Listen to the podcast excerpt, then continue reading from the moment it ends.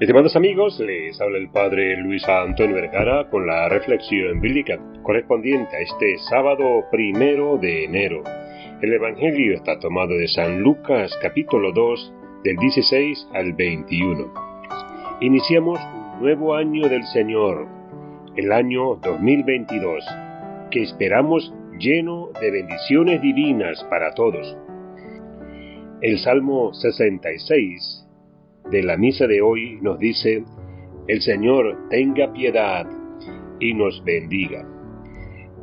Celebramos especialmente la solemnidad de Santa María, la Madre de Dios, y en ella la jornada de oración por la paz, el gran regalo que es el mismo niño Dios hecho hombre por nosotros, el príncipe de la paz, que nos ofrece y dona su misericordia y amor.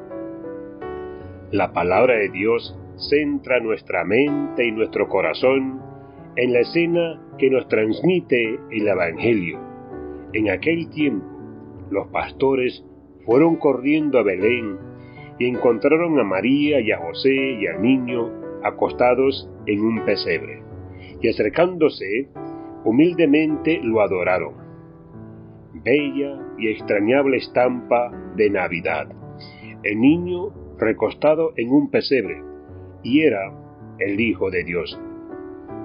A su lado María, la Virgen, la Madre de Dios, la llena de gracia, y José su esposo, ambos contemplando, mirando y adorando al niño, tratando de entender el misterio de esa palabra callada la decisión de Dios llena de amor de hacerse niño, hombre para que nosotros alcancemos por su pasión, muerte resurrección a ser hijos de Dios.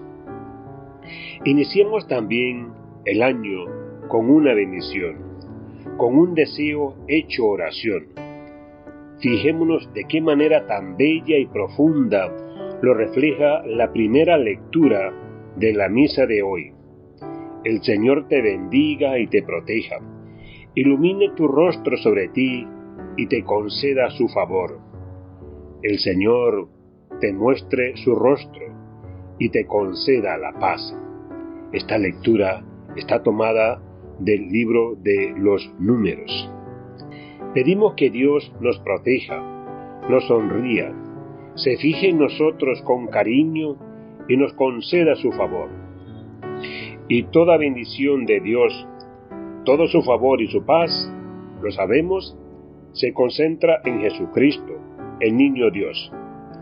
Bendecimos al Señor por el año nuevo, pero sobre todo pedimos a Dios su bendición y se la pedimos para nuestras parroquias, para nuestras familias, para todos los hombres especialmente para los más pobres y necesitados. Que Dios les bendiga a todos.